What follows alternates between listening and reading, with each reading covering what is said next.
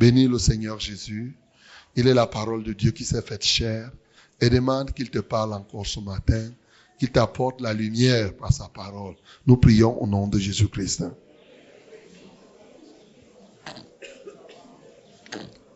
Ô Dieu de gloire, nous voulons t'élever. Ô Dieu de bonté. Alléluia toi, Seigneur.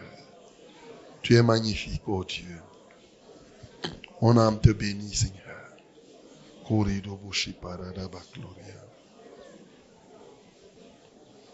Gloire à ton nom, Jésus. Gloire à ton nom, roi de gloire. La magnificence est à toi. La bénédiction est à toi. Merci Seigneur parce que tu peux nous parler encore ce matin. Ma prière, c'est que nous ne soyons pas des auditeurs oublieux. Que nous soyons des auditeurs réceptifs. Et qu'on reçoive pour notre délivrance profonde. Qu'on reçoive pour en mettre en pratique. Seigneur, merci pour tout ce que tu n'as jamais cessé de faire. Que la gloire et l'honneur te reviennent.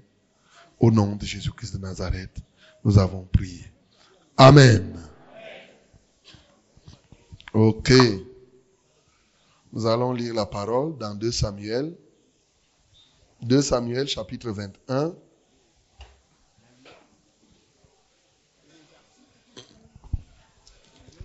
« 2 Samuel chapitre 21. Mhm.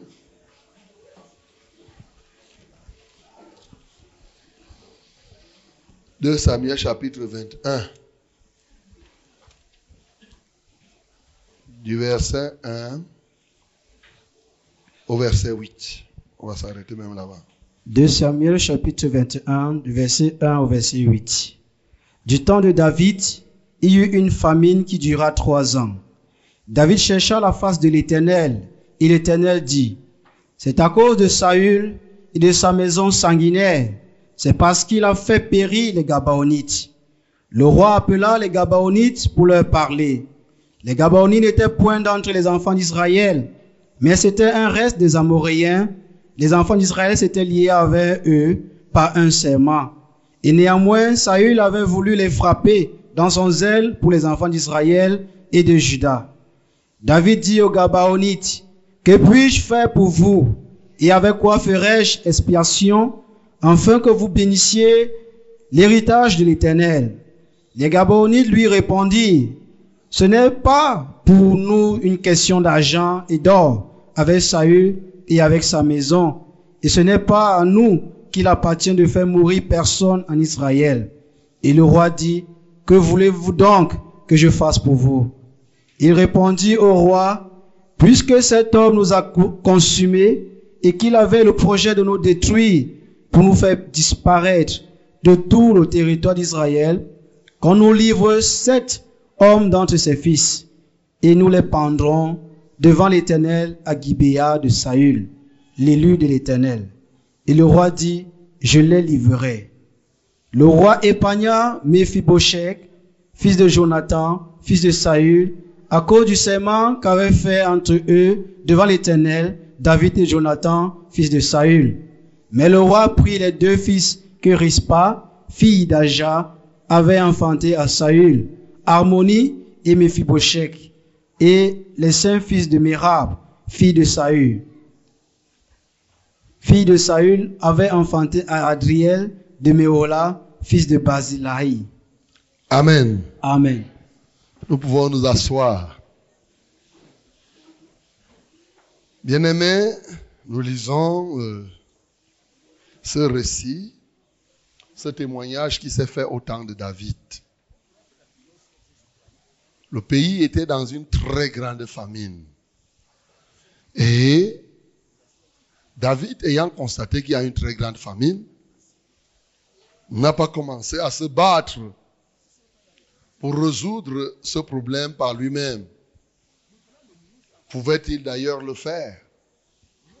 Il a cherché la face de l'Éternel. Seigneur, pourquoi cette famine? Comment elle peut s'abattre comme ça? Dans notre pays, dans notre territoire ayant donc cherché la face de l'Éternel. Et comme le Seigneur l'a si bien dit, vous me chercherez, vous me trouverez si vous me cherchez de tout votre cœur. David l'a cherché et l'a trouvé. Et le Seigneur a apporté une réponse claire à David. C'est que la famine que vous avez là vient d'un fait. C'est Saül avec ses enfants qui sont sanguinaires. C'est eux qui ont commencé à tuer les Gabaonites. En réalité, ce qui s'était passé paraissait anodin. C'était presque rien. D'autant plus que les Gabaonites n'étaient pas les frères du peuple d'Israël de sang. C'était des descendants des gens, des peuples de Canaan d'une manière générale. C'était des descendants, comme on a lu ici, que les Gabaonites n'étaient point d'entre les enfants d'Israël, mais c'était un reste de qui? Des, A, des Amoréens. Mais sauf que, au moment où Josué était en train de prendre Canaan, les Gabaonites étaient venus voir Josué. Lorsqu'ils ont appris comment Dieu a traité les peuples qui étaient avant eux et comment le Dieu de Josué était fort, les Gabaonites ont amené du pain et des cadeaux. Et vous lirez cette histoire dans Josué chapitre 9. Et ils ont traité alliance avec Israël. En ces termes, nous ne sommes, ils ont d'ailleurs trompé en réalité à la base, il y a idole. Lorsque nous regardons, il y a idole. Parce qu'ils ont dit qu'ils étaient un peuple qui était loin. Ils ont même amené un pain, les pains rassis pour montrer que le pain, là, c'était chaud quand on est parti. Mais maintenant, on arrive, vous voyez, les racines. Israël lui a dit que si vous êtes ici à côté de nous, ils ont dit non. Mais l'erreur d'Israël, pendant que les Gabaonites, eux aussi, avaient fait l'erreur d'utiliser la ruse, la Bible dit, Israël a traité alliance sans consulter l'Éternel. Et c'est comme ça qu'ils ont traité alliance avec les Gabaonites et quelques temps après, ils se sont rendus compte que les Gabaonites étaient là au milieu d'eux. Qu'est-ce qu'ils devaient faire Lorsqu'on regarde cela, on voit que Josué avait dit non, nous ne pouvons pas les exterminer parce que nous sommes déjà en alliance avec eux de peur d'attirer la colère de, de Dieu. Alléluia. Alléluia. Bien-aimés, la semaine que nous venons de traverser est très très marquante. Hein. Personne ne peut le renier. Parce qu'on a beaucoup parlé de contrat. C'est vrai ou c'est faux? On a beaucoup parlé d'alliance, non? Ce matin encore, on a lu alliance. Et, et donc, euh, je veux qu'on parle des alliances. Parce que le Dieu que nous servons est un Dieu des, des alliances. Pour vous rassurer sur ce que je viens de dire, lisons dans Josué 9. Mhm. Moi, quand je lis à partir du verset 14, on dit les hommes d'Israël prient, de leur provision et ils ne consultèrent point l'Éternel. Josué fit la paix avec eux et conclut une alliance par laquelle il devait leur laisser la vie et les chefs de l'assemblée de leur jurèrent. Trois jours après la conclusion de cette alliance, les enfants d'Israël apprirent qu'ils étaient leurs voisins et qu'ils habitaient au milieu d'eux. Car les enfants d'Israël partirent et arrivèrent à leur ville le troisième jour. Leur ville était Gabaon, Képhira, Bérot et Kirja Jarim. Ils ne les frappèrent point parce que les chefs de l'assemblée leur avait juré par l'Éternel, au Dieu d'Israël, de leur laisser la vie. Mais toute l'assemblée murmura contre les chefs. Et tous les chefs dirent à toute l'assemblée, nous leur avons juré par l'Éternel, le Dieu d'Israël, et maintenant nous ne pouvons les toucher. Voici comment nous les traiterons. nous leur laisserons la vie afin de ne pas attirer sur nous la colère à cause du serment que nous leur avons fait. Alléluia. 19 à 20 particulièrement. À cause du serment que nous leur avons fait, nous ne pouvons pas changer ça maintenant, même comme on découvre qu'ils nous ont trompés. Déjà, s'ils avaient consulté l'Éternel, il va sans dire que l'Éternel leur aurait dit que les Gabaonites sont menteurs. N'ayant même pas consulté l'Éternel pour ce serment, ils ont conclu une alliance qui pouvait être nuisible par la suite. Ce matin, mon bien-aimé, nous vivons, nous lisons ici un texte qui nous parle des serments, qui nous parle du contrat, qui nous parle de l'alliance. Ce matin, je veux parler de ces alliances. Oui, on en a d'ailleurs beaucoup parlé. Des contrats. Il y a un point important que nous devons toujours avoir à l'esprit, c'est que la vie est un ensemble de contrats que nous devons respecter. Quand tu es en vie, il y a des contrats que tu passes, que ce soit de manière verbale, que ce soit de manière écrite. Il est une certitude. Si tu veux réussir ta vie, ici et après, prends déjà la résolution de respecter tes, tes engagements. Prends fermement la résolution de respecter tes contrats. Prends la résolution de respecter ton alliance. Nous vivons une époque où les contrats ne semblent plus rien dire aux gens. Que ce soit le contrat de loyer, que ce soit n'importe quel contrat, ça ne dit rien à personne. Et malheureusement, nous qui disons que nous appartenons au Seigneur, ceux qui se disent appartenir au Seigneur négligent les contrats.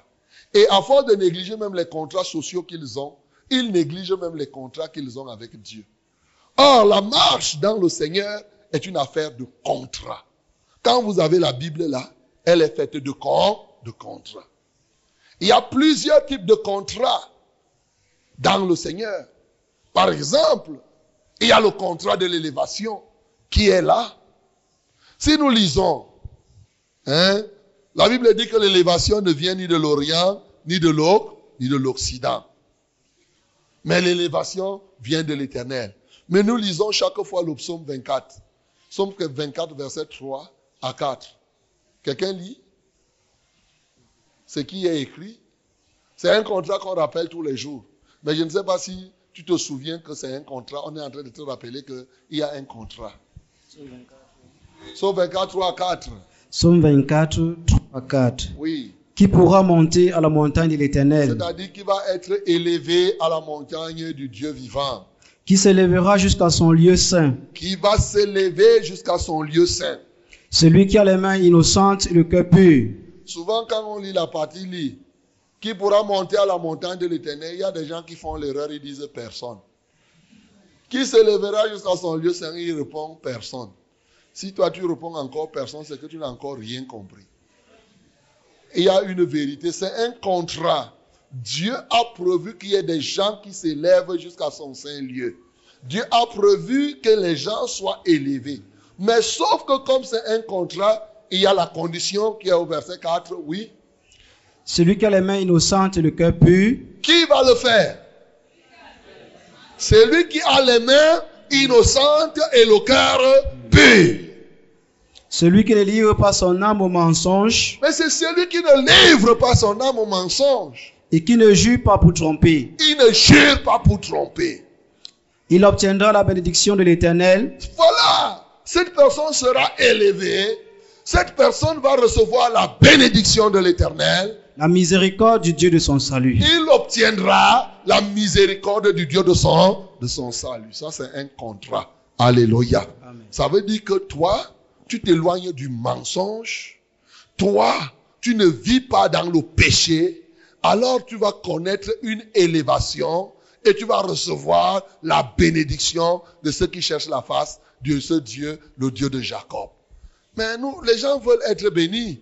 Les gens veulent que Dieu change leur nom. Les gens veulent même être élevés. Les gens veulent ceci. Sauf qu'ils oublient une chose. Les droits découlent des obligations. Répétons. Les droits découlent des obligations. Voilà l'un des éléments très très forts.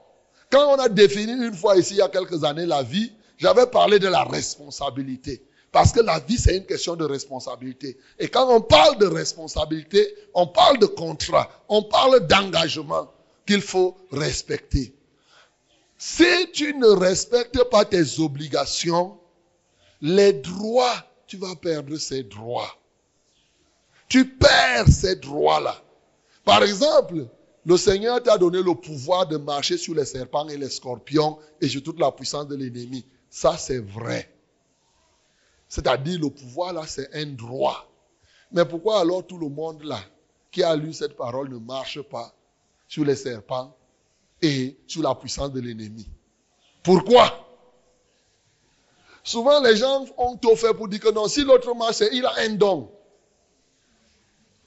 C'est d'abord et avant tout parce que la plupart des gens ne savent pas que ce pouvoir, ce droit-là est tributaire d'un certain nombre d'obligations. Et c'est quand tu es dans le champ de ces obligations que maintenant ce droit te sera acquis.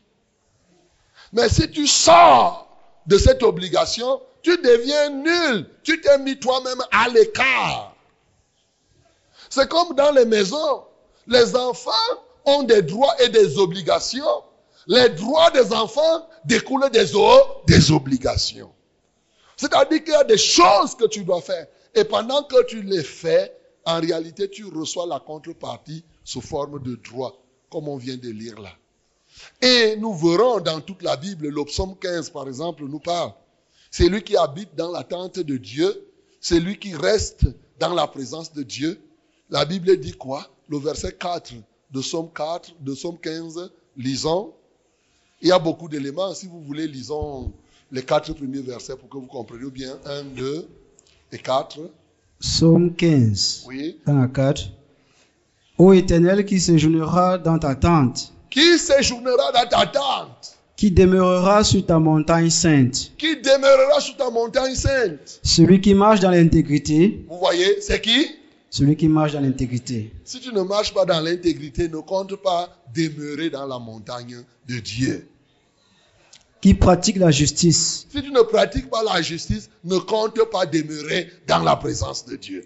Et qui dit la vérité selon son cœur. Si tu ne dis pas la vérité à ton frère, que tu restes là. Par exemple, je reste ici, j'entends les choses que vous racontez. Il y a une chose que j'ai oublié de dire à la bien-aimée à qui on a dit va te repentir, elle s'est mise à murmurer. Il ne faut pas murmurer. Quand on vous donne les conseils, mettez-les en, pratique. Il ne faut pas commencer à faire que vous venez voir le médecin, vous lui amenez vous-même votre remède. Vous venez voir le pasteur, vous avez déjà, vous dites, pasteur, fais ceci pour moi. En ce temps-là, le pasteur devient une marionnette, non? Le pasteur ne peut plus donner le conseil à quelqu'un elle va jusqu'à regarder que, eh, quand on appelle la fraîche rosée, le pasteur ne dit pas là-bas que les gens se repentent. Il prie seulement maintenant à moi, il me dit de me repentir. Vous voyez, quand vous commencez déjà à mal parler comme ça du pasteur, c'est terminé. C'est pas bon. Donc, c'est des attitudes totalement païennes. Parce que on n'est pas là pour faire la routine. On est là pour écouter ce que l'Esprit de Dieu dit. Si l'Esprit de Dieu me dit de te dire de te repentir, je vais te dire que répands-toi. Si l'Esprit de Dieu me dit de te dire, va, comme, euh, euh, euh, comment dirais-je, le prophète Élisée avait dit à Naaman, va, jette fois sept fois dans l'eau. Naaman a fait comme elle a fait là. Que moi je viens un grand comme moi, comme ça, tu ne m'accueilles même pas. Tu me dis d'aller me plonger dans l'eau. Non. Ce qu'on vous dit, faites seulement un point, un, un trait. La repentance. Pourquoi vous ne pouvez pas aimer vous repentir, mon bien-aimé? Alors, si je ne te dis pas la vérité, la Bible dit que moi-même, je ne vais pas rester dans la montagne sainte. Et comme je dois rester dans la montagne sainte, comme toi-même tu veux rester dans la montagne sainte, apprendre à dire la vérité à quelqu'un. Même si la personne se fâche, dis-lui la vérité. Sinon, c'est toi qui perds ta place auprès de Dieu. Tu vas perdre. C'est un contrat. Pour que tu demeures dans la présence de Dieu, il faut ceci, il faut ceci, il faut cela. Ce n'est pas que tu restes là, tu marches, tu te dis que non, vraiment, même si je ne fais pas, hein, hein, ça va aller. Détrompez-vous. Oui, continuez à lire. Il ne calomnie point avec sa langue. Tu vois, tu ne dois pas calomnier. Quand tu calomnies les gens là, quand tu fais le congossa sur les noms des gens, quand tu fais la médisance sur les noms des gens, tu perds ta place dans la présence de Dieu. Après, quand tu as perdu ta place dans la présence de Dieu, tu trouves une bonne place dans la présence de Satan et Satan fait de toi ce qu'il a envie de faire. Après, tu vas commencer à dire, eh, pasteur, vraiment, ça là, ça ne marche pas. Hein, ça ne fait pas ceci. Mais est-ce que tu as regardé que le fait de dire que tu te donnes, tu es entré dans un contrat? Pour demeurer dans la présence de Dieu. il y a ça. Ça, c'est clair. Oui, continue. Il ne fait point de mal à son semblable. Il ne fait point de mal à son semblable. Il ne jette point l'opprobre sur son prochain. Il ne jette point l'opprobre sur son prochain. Il regarde avec dédain celui qui est méprisable. Celui qui est méprisable, il ne nord pas celui qui doit être méprisé. C'est-à-dire qu'il n'accorde pas l'importance à des gens qui ont volé et il les regarde avec envie. C'est ça. Tu vois un voleur, un exhumeur, tu le vois là, tu sais bien que c'est un bandit, mais quand il construit la maison, tu es là, tu apprécies. C'est un vrai, celui qui veut demeurer dans la présence de Dieu n'est pas comme ça. Mhm. Mais il honore ceux qui craignent l'éternel. Il honore qui? Ceux qui craignent l'éternel. Il honore qui? Ceux qui craignent l'éternel. Il ne va pas honorer quelqu'un parce que la personne a les voitures. Il ne va pas honorer quelqu'un parce que la personne a les diplômes. Ni parce que quelqu'un a ceci c'est la crainte que quelqu'un a de l'éternel qui suscite l'honneur. Si quelqu'un n'honore pas Dieu, si quelqu'un ne craint pas Dieu, il ne mérite pas l'honneur. Quand tu honores maintenant des gens, tu vois quelqu'un là, tu vois bien quelqu'un qui n'a pas la crainte de Dieu, et toi tu passes ton temps à regarder. C'est tant pis pour toi, c'est ta place dans la présence de Dieu que tu mets en jeu. Oui? Il ne se rétracte point Continue, tu n'as pas fini. Il ne se rétracte point à son. Il ne se rétracte point s'il fait un serment à son préjudice. Amen. Amen. Je voudrais qu'on s'arrête là-bas. Il ne se rétracte point s'il fait un serment à son préjudice. Je ne sais pas si vous comprenez ce que ça signifie. Hein. Ça signifie que on est en train de parler des alliances.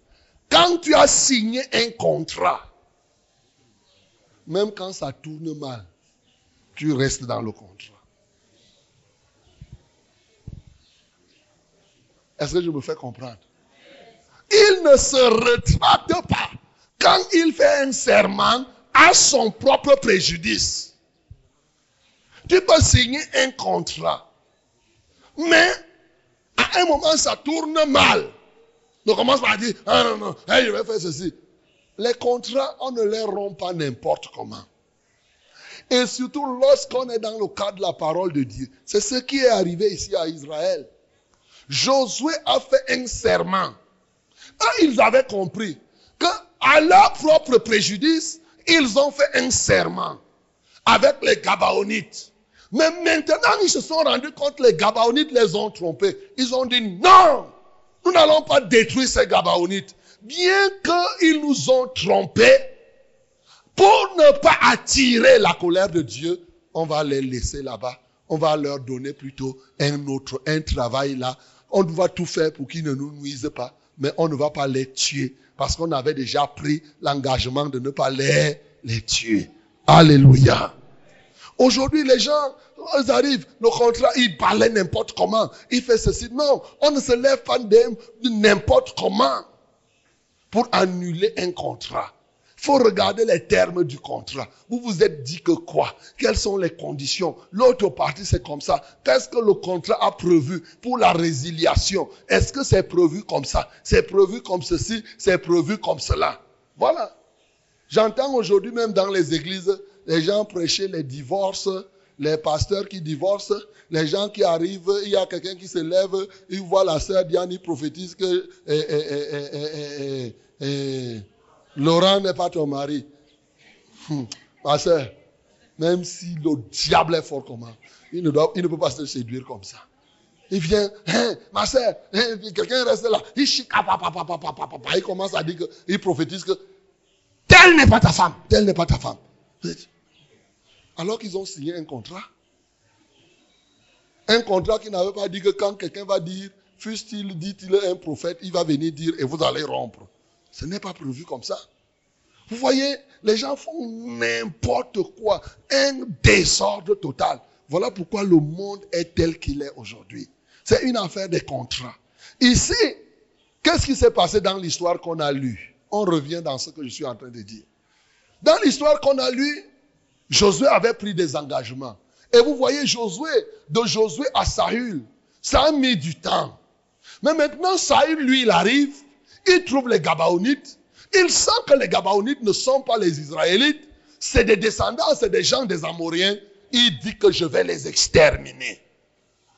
Alors qu'avant, il y avait un contrat qui était passé que faites tout, mais ne touchez pas au Gaba, au Gabaonites.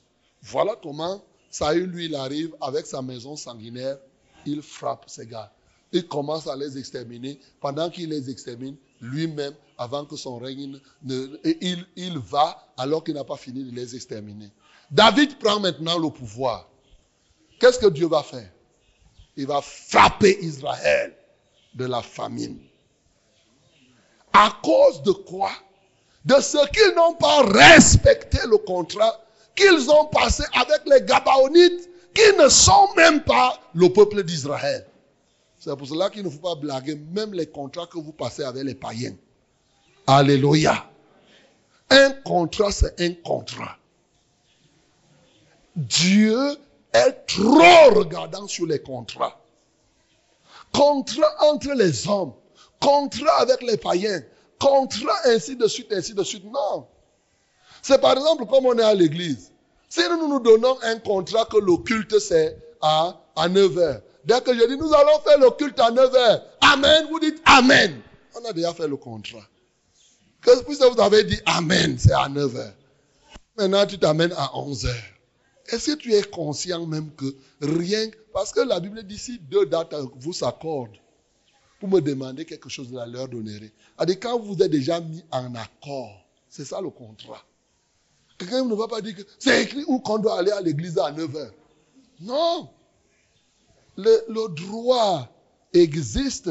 Les conventions légalement passées tiennent lieu de loi entre les parts, les parties.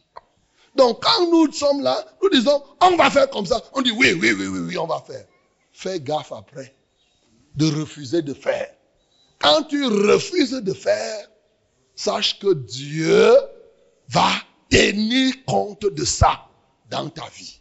Alléluia. Et même s'il tient compte de ça dans ta vie, il tiendra compte de ça sur tes enfants. Parce que ici, David est arrivé après Saül. Dieu a frappé Israël. Saül était déjà mort. Famine de trois ans. Parce qu'il n'a pas respecté le contrat contre des Gabaonites qui ne sont même pas les enfants de Dieu. Il a dit que c'est à cause de Saül. Le contrat qui a été passé n'a pas été respecté. Par conséquent, j'ai fait mon travail, c'est châtier les gens. C'est pourquoi euh, David devait trouver une solution. Vous voyez la solution qu'il est parti trouver Il est parti, il a appelé les Gabaonites pour dire que non, Venez, qu'est-ce que vous voulez? Les Gabaonites lui ont dit que nous, on ne veut pas trop. Trouvez-nous sept personnes de la famille de Saül. Comme il a commencé à nous, à chercher à nous exterminer là. Donnons-nous, nous, on va couper la tête seulement à sept personnes là. Et c'est fini. Nous, le problème sera résolu. David dit, il n'avait pas le choix. La famine avait déjà attrapé tout le monde à la gauche. Il dit, prenez les sept personnes là. Mais sauf que David lui-même était en contrat avec Jonathan le fils de Saül. Alléluia. David lui-même avait passé le contrat avec Jonathan. Vous savez que Jonathan était le fils de Saül, que Saül voulait montrer contre David et il voulait lui léguer le pouvoir. Mais Jonathan avait compris que non, moi je ne peux pas prendre ce pouvoir. réellement, je reconnais que le pouvoir là appartient à David. Mais je dis seulement à David, entre nous passons un contrat. Quand tu prendras le pouvoir, tu ne toucheras pas à mes descendants. David dit aussi que oui, passons le contrat. Comme ton papa veut me tuer là, toi tu vas tout faire. Simplement pour que moi je ne meure pas. Et quand moi je prendrai le pouvoir, que tu sois présent ou pas, je ne toucherai jamais à tes descendants. À tes descendants. Gloire à Jésus. Et vous savez que Jonathan a été pour beaucoup, aidant ainsi David à ce que son papa ne l'atteigne point. Sinon, à un moment ou à un autre, Saül aurait pu atteindre Jonathan. Et là maintenant, quand Jonathan est mort, Saül lui-même est mort, c'est maintenant les descendants qui restent. Le verset 7 nous dit que le roi épargna Mephibosheth, fils de Jonathan, fils de Saül, à cause du serment qu'avait fait entre eux devant l'Éternel David et Jonathan, fils de Saül. À cause de quoi? David ne pouvait pas, pendant que, même comme il va livrer à Dieu cette personne de la famille de Saül, il ne doit pas oublier que lui, il a fait un serment à Jonathan. Jonathan est déjà mort. S'il fait cette erreur, ce sera une erreur très grave. Il va épargner les fils de Jonathan parce qu'il avait pris l'engagement devant Jonathan. Et bien aimé, cette partie de la Bible est extrêmement importante. Le monde actuel fonctionne dans le dérèglement. Les gens n'aiment pas respecter les engagements. Est-ce que vous savez, dans la Bible, par exemple, le baptême, c'est un contrat. Le contrat de baptême. Est-ce que tu connais même que c'est un contrat que tu signes? Les gens, quand ils viennent, ils se baptisent, ils ne savent même pas que c'est un contrat. Est-ce que tu connais que dans la Bible, il y a l'alliance de la santé, le contrat de la santé? Beaucoup de gens veulent être guéris. Mais beaucoup de gens ne savent pas que c'est un contrat que tu passes avec Dieu, que Dieu, toi, tu dois me garder en santé. Mais voici la contrepartie de cela. Beaucoup de gens ne savent pas. Exode chapitre 15, le verset 6. Le verset 26. Voyons le contrat de la santé. L'alliance de la santé.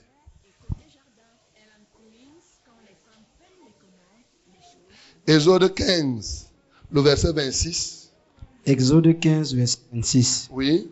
Il dit, si tu écoutes attentivement la voix de l'Éternel, ton Dieu, Si tu écoutes attentivement la voix de l'Éternel, ton Dieu, si tu fais ce qui est droit à ses yeux, si tu fais droit à ce qui est, ce qui fait, ce qui est à ses yeux, si tu prêtes l'oreille à ses commandements, mhm, et si tu observes toutes ses lois, si tu observes toutes ces lois, je ne te frapperai d'aucune des maladies dont j'ai frappé les Égyptiens, je ne te frapperai d'aucune des maladies dont j'ai frappé l'Égyptien, car je suis l'Éternel qui te guérit. car je suis l'Éternel qui te guérit.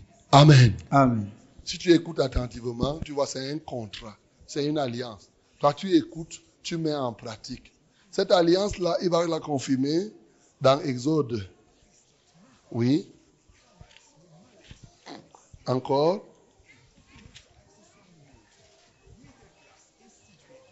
Exode chapitre 23. Mhm, Allons droit au but. Vous, vous allez lire à partir du verset 20. Mais, bon, je peux lire rapidement. Voici, j'envoie un ange devant toi pour te protéger en chemin et pour te faire arriver au lieu que je t'ai préparé. Tiens-toi sous tes gardes en sa présence et écoute sa voix. Ne lui résiste point, parce qu'il ne pardonnera pas vos péchés, car mon nom est en lui. Mais si tu écoutes sa voix, et si tu fais tout ce que je te dirai, je serai l'ennemi de tes ennemis et l'adversaire de tes adversaires. Alléluia. Les gens aiment la partie je serai l'ennemi de tes ennemis et l'adversaire de tes adversaires. Mais ce n'est pas ce que la Bible dit. Il y a une partie avant. Les gens coupent l'autre partie et ils vont dire Seigneur, tu as dit que tu seras l'ennemi de mes ennemis, l'adversaire de mes adversaires. C'est où? Il faut rappeler à Dieu Seigneur, tu as dit que si j'écoute ta voix, si je fais tout ce que tu me dis de faire, quand tu auras prononcé ces paroles, ta conscience va te dire que parle encore. Parle encore. Parce qu'on se prête souvent à citer, les... c'est pourquoi plusieurs échouent dans la prière. Parce qu'ils prennent les coupons de versets qui les arrangent. Ils ne donnent pas tous les versets. Voilà le verset. Et dit, si tu écoutes sa voix, l'ange que Dieu place, c'est-à-dire comme moi, comme ça, je suis comme l'ange de Dieu devant toi, le conducteur. Et si tu fais tout ce que je te dirai, alors qu'est-ce qui va se passer? Je serai l'ennemi de tes ennemis. A contrario, si tu désobéis à l'ange que Dieu te place, tu vas beau dire, Seigneur Dieu tu seras l'ennemi de tes ennemis. Pendant ce temps, les ennemis vont te racler. Alléluia. C'est très important. Il dit, mon ange marchera devant toi et te conduira chez les Amoriens, c'est-à-dire le peuple qu'il a promis, les Cananéens et autres. Tu ne te prosterneras point devant leur Dieu et tu ne les serviras point. Tu n'imiteras point ces peuples dans leur conduite, mais tu les détruiras et tu briseras leur statut. Tu n'imiteras pas les peuples cananéens. Tu ne feras pas les choses du monde. C'est un contrat. Aujourd'hui, les gens font les choses du monde, mais pendant ce temps, ils sont en train de demander, oh Dieu fait telle chose, oh Dieu fait telle chose. Pendant ce temps, tu imites les Cananéens, tu fais les mêmes choses que les païens font, mais tu demandes à Dieu, vraiment, fais telle, telle chose. Voilà pourquoi il dit, tu ne te prosterneras point, tu les imiteras pas. Il dit, vous servirez l'éternel votre Dieu, et il bénira votre pain et vos eaux et j'éloignerai la maladie du milieu de vous. Alléluia. C'est la Bible qui dit, prévenir vaut mieux que guérir. C'est-à-dire que lorsque tu marches comme ça, Dieu fait même que tu ne tombes pas malade. Ce n'est même avant même de venir te guérir, il empêche même que la maladie vienne. Pourquoi? Parce que vous êtes dans un contrat. Et si la maladie s'approche, tu dis, rappelle, regardez la prière d'Ézéchias. Il dit, Seigneur, souviens-toi que j'ai été intègre devant toi. Je n'ai pas fait telle chose. Comment tu vas venir me laisser comme ça? Les gens n'ont pas le courage. Parce que dès que tu commences à donner le verset tout entier, ta conscience commence à te dire que, hey, hey, hey, hey. Toi-même, tu commences à voir que l'affaire, si, non, je préfère d'abord me repentir parce que je ne suis pas, je ne suis pas sûr que j'ai été vraiment comme Dieu a demandé. Voilà pourquoi les gens échouent dans les prières. Et ce qui est plus important, il dit, il n'y aura dans ton pays ni femme qui avorte, ni femme stérile. Je remplirai le nombre de tes jours. Alléluia. C'est conditionnel. C'est un contrat. Tu passes un contrat avec Dieu. Il dit qu'il va éloigner la maladie. Il dit qu'il ne te frappera même pas de cette maladie. Et même s'il arrivait que tu sois malade, il te guérira parce qu'il est Jéhovah, Rapha, le Dieu qui guérit, qui guérit. Mais la plupart des gens se lèvent et ils disent, oh Seigneur, tu as dit que non, oh, je dois être guéri. Tu as dit que non, oh ceci, ceci, ainsi de suite. Non, si, si, si, si. Parce que Dieu est un Dieu des, des contrats. Alléluia. Donc, lorsque nous ne respectons pas les contrats, nous nous exposons à des dangers. La plupart de ces dangers, c'est que les promesses de Dieu sont pour ceux qui respectent les contrats qu'ils ont signés avec Dieu. Et le refus de respecter ces contrats ne vous empêche pas seulement d'accéder aux promesses de Dieu, mais surtout attire le châtiment de Dieu sur vous. Non seulement quand tu refuses de respecter ton contrat avec Dieu, non seulement tu n'accèdes pas à sa promesse, mais même si tu avais déjà accédé, ce qui se produit en toi, c'est-à-dire la colère et le, et le châtiment. Et c'est le cas que nous avons suivi ici dans 2 Samuel chapitre 21. Je suis déjà en train de te parler des dangers. Parce que aujourd'hui, je vais te parler de ces dangers et ensuite je vais te donner la solution. Dans un premier temps, je t'ai exposé les contrats, leurs valeurs, en te disant que la vie n'est faite que de contrats. Et je t'ai montré que dans la Bible, nous avons beaucoup de contrats. Les promesses de Dieu généralement sont basées sur quelque chose. Et maintenant, je te, suis en train de te montrer les, les dangers de ne pas respecter les contrats. Quand tu ne respectes pas le contrat, non seulement tu n'acceptes pas la promesse de Dieu, mais cela attire la colère de Dieu. La colère de Dieu sur toi et même sur tes descendants. Donc ne blaguons pas. Bien aimé, ça ne sert à rien de laisser aux enfants les maisons, de laisser alors que vous avez trahi. Ils auront ils vont avoir les maisons. Mais si vous avez été des traîtres de l'alliance, comme la Bible parle dans Daniel, chapitre 11, verset 31, des traîtres, des gens qui ont été des traîtres. Si vous avez trahi l'alliance, mais vous léguez à vos enfants un passif lourd. Comme ici, Saül a légué à David un passif lourd, la famine. Vous voyez? Donc, l'une des choses, le bien, le plus grand bien que tu peux faire à tes enfants, c'est respecter toi-même les contrats. Alléluia. Ne laisse pas quelque chose que quand ton enfant va venir, il commence à dire que ouais, eh, mon papa, il a laissé trop de dettes ici, il a laissé trop de ceci ici, il a laissé les bagarres ici, et ainsi de suite. Tu auras mis l'enfant dans le tourment pendant toute une vie. Oui, il y a des dangers lorsque nous ne respectons pas les contrats. Nous voyons que par exemple, on peut tomber malade. Mais le non-respect des contrats, sans respect des contrats, la deuxième conséquence, sans respect des contrats, il n'y a aucune vraie adoration.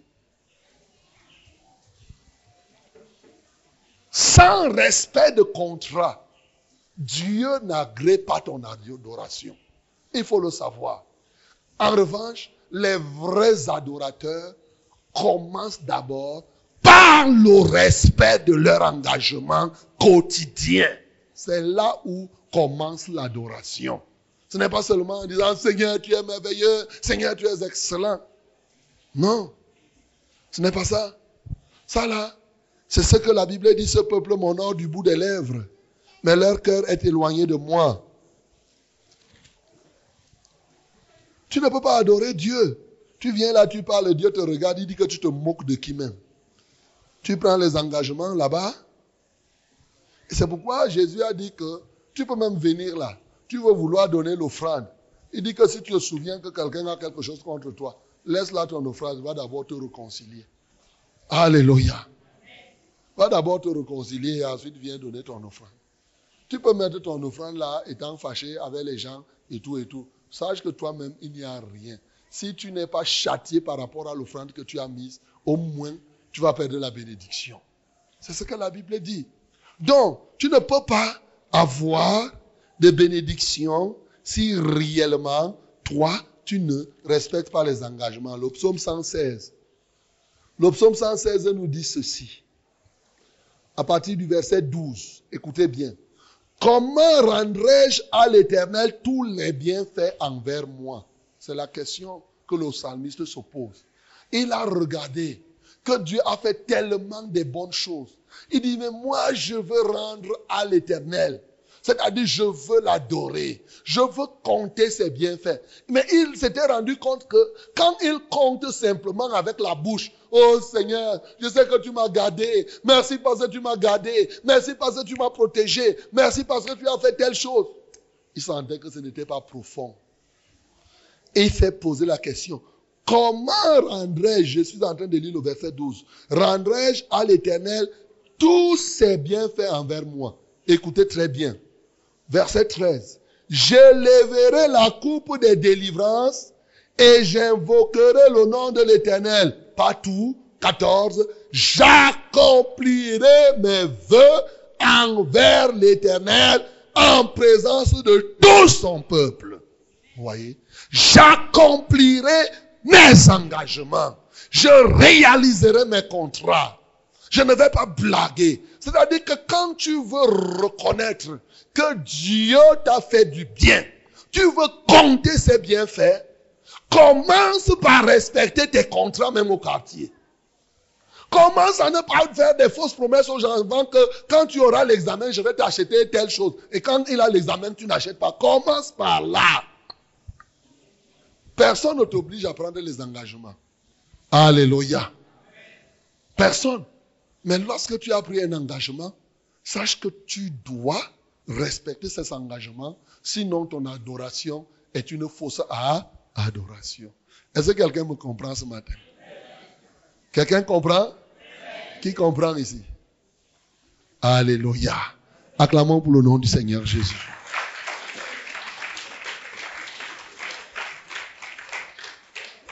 Bien-aimé, je veux que chacun grandisse. Je veux que chacun comprenne la nécessité impérieuse de respecter ses engagements.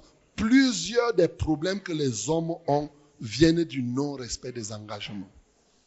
Examine-toi toi-même. Regarde-toi. Non-respect des engagements ou mauvaise rupture des contrats. La manière dont tu romps ton contrat, tu ne romps pas ça d'une certaine manière qui puisse. Regarder quand David a compris cela, pour amener les Gabaonites, pour amener la solution, regardez ce qu'il a fait. Mais quand vous voyez les descendants de Saül, on est parti couper la tête dans l'histoire que nous avons lue à sept vaillantes personnes. Mais leur papa était déjà mort. Et il y a des gens ici au milieu de nous pour qui l'ennemi coupe la tête tous les jours à cause des engagements que leurs parents ont pris. Il y a des gens comme ça qui croupissent tous les jours à cause des engagements que toi-même tu prends par-ci, par-là. Tu prends les dettes ici, tu prends les dettes là-bas, tu montes, tu descends. Et c'est comme ça que le jour où tu ne seras pas là, tu as mis les gens dans les problèmes. On est obligé de mettre l'assiette là au cinquième jour pour que chacun vienne jeter le caillou pour dire que tel me, devait ceci. On met là. non. Bien-aimés, ne prenons pas les engagements n'importe. Il y a plusieurs types d'engagements. Par exemple, s'endetter, c'est un engagement. Cautionner aussi quelqu'un, c'est un engagement. Et la Bible nous dit dans Proverbe qu'il ne faut pas vite aller en besoin pour cautionner quelqu'un. Alléluia. C'est clair, non? Pas te lever là, quelqu'un vient, tu regardes, tu regardes toi-même, tu sens que la personne ne peut pas, ne peut pas rembourser. Tu dis, si je refuse ici, la personne va sentir que vraiment je ne l'aime pas. C'est comme si hein, tu as peur que la personne, tu dis, bon, donnez, donnez. Et quand quelqu'un donne maintenant, quand la personne ne rembourse pas, on vient te voir. Tu dis que j'avais seulement dit donner. Je n'ai pas dit que donner, je vais rembourser. Hein? On ne se porte pas caution. Alléluia.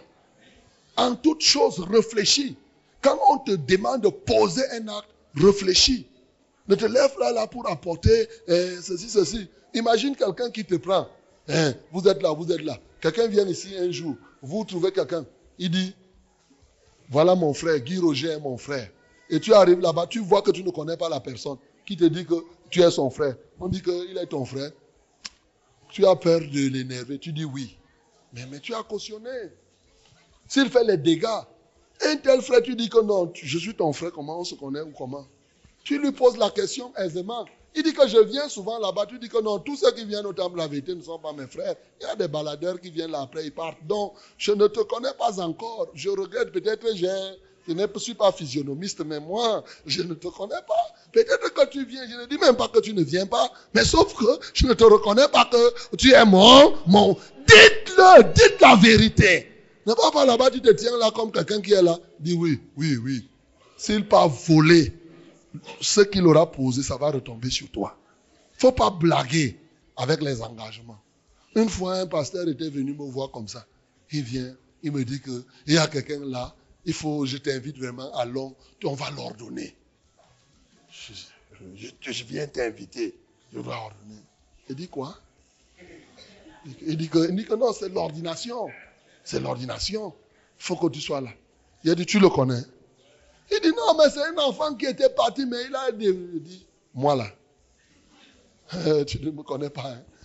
Tu me vois aller imposer les mains pour dire que j'ordonne quelqu'un que je ne connais pas. Ce n'est pas possible. Ce n'est pas possible. Parce que je ne me porte pas caution. Je ne peux pas attester que celui-ci est un serviteur de Dieu alors que je ne le connais pas. Mais, mais c'est tout. Oui. C'est pour cela que je n'appelle pas pasteur tout le monde. Tu peux venir, tu te présentes, je suis le pasteur. Je dis, ok. Après, quand il te dit, je dis, bien aimé, au revoir. Ce n'est pas pour. Peut-être que tu es pasteur, mais moi, je ne connais pas. Il n'y a pas de problème. Toi, tu es pasteur pour toi. Laisse-moi aussi savoir que tu es pasteur. Ce n'est pas parce que tu dis de ta bouche que tu es pasteur que moi, je m'engage à te dire que, après, comme je suis ici, imaginons qu'il entre ici, je commence à l'appeler pasteur, pasteur. Vous tous, vous allez, eh, maintenant, quand il va commencer à attraper les jeunes filles ici pour, pour, pour, les abuser, on va dire, le pasteur les avait appelés pasteur. C'est pourquoi nous aussi, on a suivi. Vous vous imaginez ça? Non? Non, ne blaguez pas. Ne blaguez pas avec la vie. Les gens tripatouillent les choses, ils jonglent, ils font ceci, ceci. Tu ne connais pas quelqu'un, quelqu'un t'appelle frère, tu dis non, pas encore, pas encore, pas encore. C'est ça. Non. Parce que les gens veulent profiter. Alléluia. En tout cas, je vous dis la vérité. Dieu m'est témoin. Vous ne, vous, ne, direz jamais que vous n'avez pas su. C'est la vérité. Beaucoup. Le monde spirituel est un monde où le droit règne trop. Plus que dans le monde physique. Peut-être que vous ne connaissez pas. Le droit règne trop dans le monde spirituel. À dit moindre décalage comme ça, bam, c'est une porte qui est ouverte. À partir de là, on peut te frapper, on peut te couper la tête parce que tu as seulement ouvert un peu la porte. Et on regarde, on est rigoureux. On n'est pas là pour blaguer, pour faire plaisir aux gens inutilement. Mais si tu es mon frère, je vais dire que tu es mon frère. Si je sais que tu n'es pas mon frère, je vais dire que ce n'est pas mon frère. C'est tout, non? Il faut avoir le courage. Dis qu'il faut avoir le courage. Il faut avoir le courage. Oui. Ne te tiens pas là, tu commences à, faire les choses parce que tu veux que les gens, hein, non, j'ai peur que bon, si je lui dis comme ça, il peut même se fâcher, il ne vient plus à l'église. Toi, tu vois quelqu'un qui vient ici, un mois, il vient, il fait, peut-être quelqu'un, il vient ici, un mois, il crie, il crie ici. Après, quand il te dit que tu es son frère, tu dis que ce n'est pas ton frère, n'est pas ton frère. Ton frère n'est pas celui qui vient une fois par mois ou bien deux. Ce n'est pas ça, les frères des assemblées de la vérité. Alléluia. Ce n'est pas ça, ce n'est pas ça. Ne flattez pas les gens pour rien faut pas leur donner des titres pour leur dire qu'ils sont. Un frère, c'est un frère. Ce n'est pas un frère. C'est clair. Parce que s'il est un frère, tu ne peux pas l'appeler frère. Alléluia. Donc ne portez pas caution sur des choses vraiment inutiles. Et j'en ai vu. Les gens sont prêts à dire non. Soyez rigoureux. Aimez les gens. C'est pourquoi on appelle bien-aimé. C'est-à-dire on, on aime même ses ennemis. On ne t'interdira jamais d'aimer quelqu'un. Alléluia. De témoigner ton amour vis-à-vis du prochain, vis-à-vis même de ton ennemi, il n'y a pas de mal à cela. Mais à un certain niveau de fraternité, la fraternité, c'est autre chose. Donc, quand tu, l'une des conséquences, quand tu ne respectes pas les engagements que tu prends, sache que toute l'adoration que tu fais, elle est nulle. Il n'y a rien. Elle est salie par ce contrat que tu as négligé. Elle est salie par cet engagement que tu as pris. Et ça te rend vulnérable, ça te rend faible, réellement, même dans la bataille spirituelle, même dans le combat. Tant que tu as des engagements, c'est-à-dire que tu as, comment on les appelle? Tu as, chez nous à la banque, on appelle ça les suspens. Quand tu as les suspens dans les comptes de liaison, c'est dangereux. Donc tu as des choses qui sont suspendues quelque part. Ce n'est pas aller au bout, ça reste là ainsi de suite. Ça t'ouvre des portes, ça laisse que l'ennemi t'atteigne d'une manière ou d'une autre. Nous ne devons pas donner l'avantage à Satan. C'est ce que la Bible nous dit. Et nous devons donc respecter nos, nos engagements. Alléluia. Donc nous avons beaucoup de conséquences par rapport au fait que quand nous ne respectons pas nos engagements, quand on ne respecte pas nos engagements, on ne peut pas monter à la montagne de Dieu comme on a lu. On ne peut pas bénéficier de ce que Dieu a promis. Cela attire le châtiment. Et bien entendu, notre adoration est nulle. Et par conséquent, le non-respect des engagements, l'infidélité, va produire quoi? Va, Pourra te conduire en, en enfer. Alléluia. Vous savez, mes bien-aimés, quand on dit cela, c'est très bien d'entendre, c'est bien de voir les conséquences. Ma prière toute cette nuit, c'était Seigneur. En réalité, je crois que plusieurs parmi vous là, vous connaissez, vous deviez pouvoir connaître la valeur d'une alliance, d'un contrat. Et maintenant, je vous ai éclairé sur les conséquences du non-respect des engagements. Il me semble très nécessaire, en ce temps-ci, de nous donner quelques astuces pour pouvoir respecter nos engagements. Parce que nous pouvons bien être excités quand on écoute cela. Nous aurons envie de respecter l'engagement. Mais je suis sûr que parmi vous, il y a des gens que, bien que conscients des dangers liés aux engagements, se décident de respecter ces engagements, mais n'y parviennent pas. Et c'est là le drame. Tu prends un engagement, Tu veux le respecter, mais tu ne, tu ne parviens pas à le respecter. Et plusieurs personnes se sont retrouvées maintenant où ils ont de la peine à prendre un engagement devant Dieu. Ça fait que les gens vivent sans contrat, mais pensant qu'ils vont obtenir les choses qui sont contenues dans le contrat. Souvenez-vous, je vous ai dit, les droits découlent des eaux, des obligations. Par exemple, le pardon est donné à ceux qui se repentent. Est-ce que vous comprenez? Le pardon n'est pas donné aux non-repentants. C'est-à-dire que comme Dieu est là, il est compatissant. Mais sa compassion est pour ceux qui se prosternent devant lui et disent et reconnaissent et décident de se repentir. Tu dis, ah, pourquoi Dieu me dit, comme l'autre là a dit, pourquoi Dieu me demande? Dieu a dit, demandez, l'on vous donnera. Va dire à Dieu, Dieu, tu, sais tout. Tu sais tout. Donne-moi seulement. Tu ne veux pas laisser. Je verrai comment ça va se passer. Alléluia. On ne blague pas avec ce que la Bible dit. Donc, nous avons la volonté. Je suppose que tu dois avoir la volonté de respecter tes contrats. Je suppose que tu dois avoir envie de respecter tes contrats. Alors, je vais te donner quelques éléments qui vont te permettre à respecter tes contrats. Alléluia. Oui, comment faire?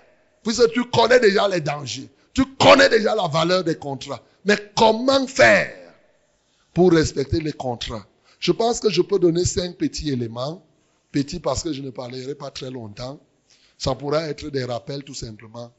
Et des choses simples.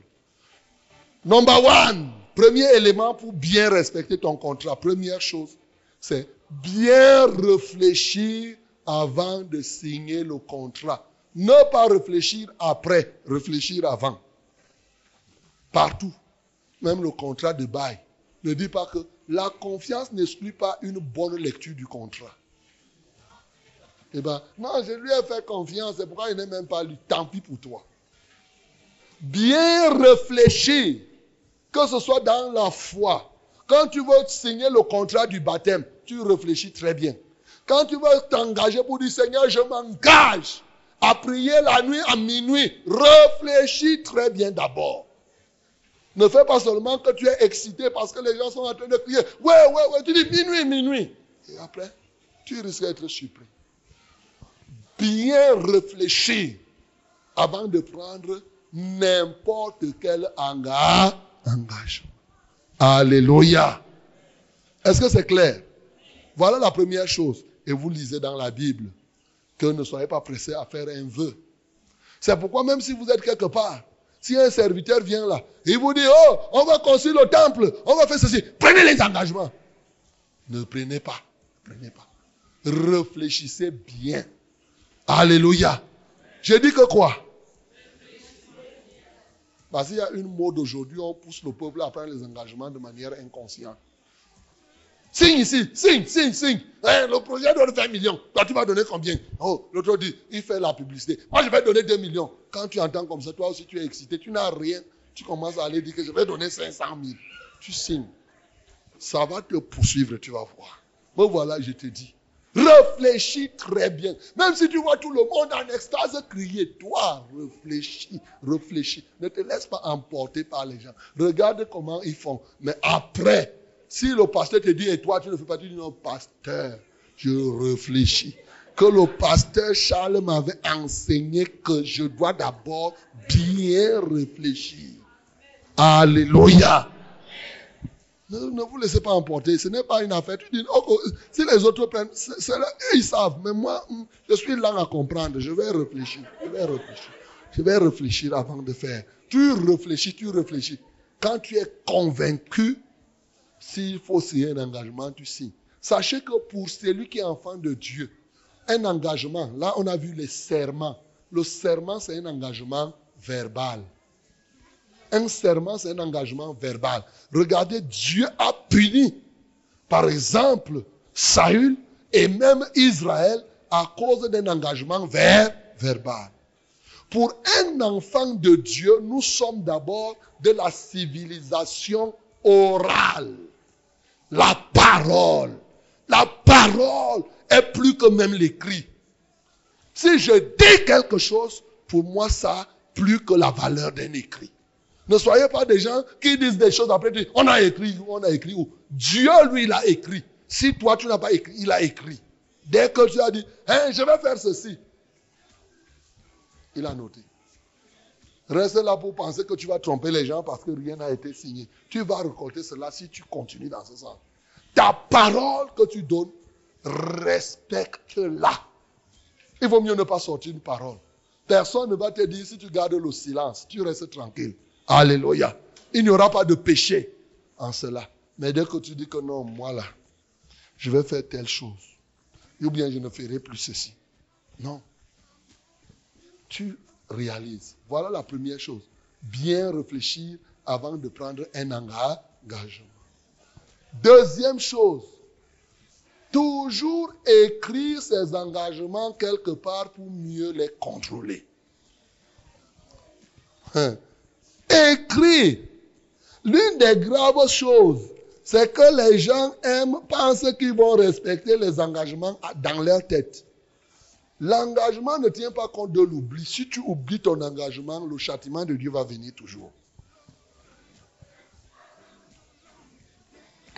Dans Ésaïe chapitre 30, au verset 8, il dit, va maintenant, écris ces choses, écris. C'est la Il te va, écris, écris. Ne reste pas là, tu comptes sur ta tête. Le jour où tu as mal à la tête, tu vas faire comment? Il faut écrire. Écris ces choses devant eux sur une table et grave-les dans un livre afin qu'elles subsistent dans les temps à venir éternellement et à perpétuité. C'est ça. Je lis la Bible. Ésaïe 30, le verset 8. C'est ce que la Bible dit. Écris. Si tu, quand tu réfléchis, tu sens que non, tu écris dans ton cahier, dans tout ceci, ou tu peux réserver une partie de tes cahiers où tu mets là engagement personnel. Peut-être au bout de ton cahier là-bas. Ou bien tu fais dans ton mur ou quelque part, chacun de tes engagements, tu fais les posters par tes engagements. Quand tu écris là, je me suis engagé aujourd'hui à ne plus être fornicateur. Tu écris là, je ne vais plus jamais forniquer. Tu colles. Je vous assure, ne blaguez pas. Quand tu te réveilles, je ne vais plus jamais forniquer. Je ne vais plus jamais mentir. Je ne vais plus arracher les choses des gens. Parce que les ravisseurs n'hériteront pas le royaume. Tu peux écrire comme ça, tu peux écrire les versets bibliques concernant. Alléluia. Parce que si on te parle, on dit les ravisseurs n'hériteront pas le royaume des cieux.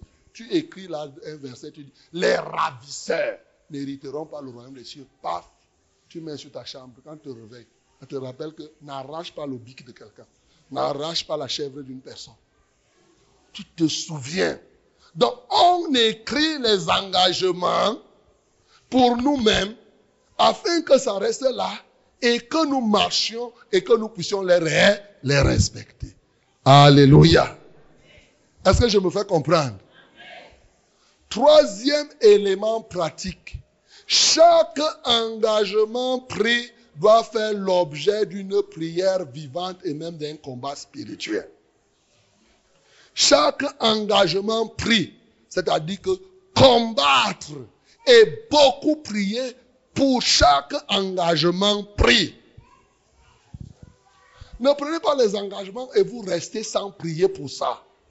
Sans demander. La Bible dit déposez sur moi tous vos soucis. Quand tu as pris un engagement, cela peut susciter des soucis. Tu peux te retrouver dans une position où tu ne peux pas mettre, tu ne sais comment faire pour mettre ça en pratique. Il faut déposer ce souci au pied de la croix, comme la Bible le dit, et prendra soin de, de vous. Priez, mes bien-aimés. Combattez. Regardez le cas d'Ananias et de Saphira. Quand vous lisez dans Actes chapitre 5, Ananias et Saphira avaient pris des engagements. Il était question qu'ils apportent tout ce qu'ils ont vendu et qu'on partage. Mais quand ils sont venus, ils n'ont pas tout apporté. Qu'est-ce que l'apôtre Pierre dit? Il dit, comment Satan a-t-il pu remplir vos cœurs? Quand tu prends un engagement, c'est une attaque directe à l'adversaire. Le diable commence à rôder autour de toi pour chercher à te dévorer, pour chercher à te déchoir afin que tu ne respectes pas cet engagement.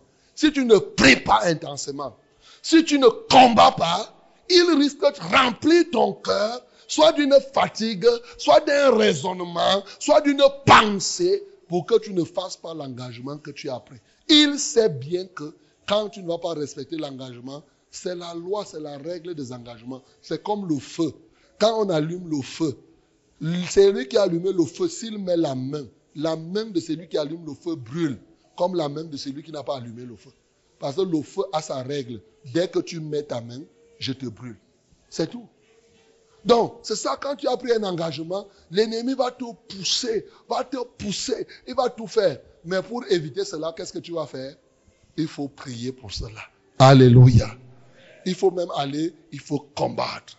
C'est-à-dire faire des prières combatives pour que ton engagement demeure dans la foi. Voilà. Le quatrième élément, parce que dans la prière, tu vas implorer la grâce de Dieu.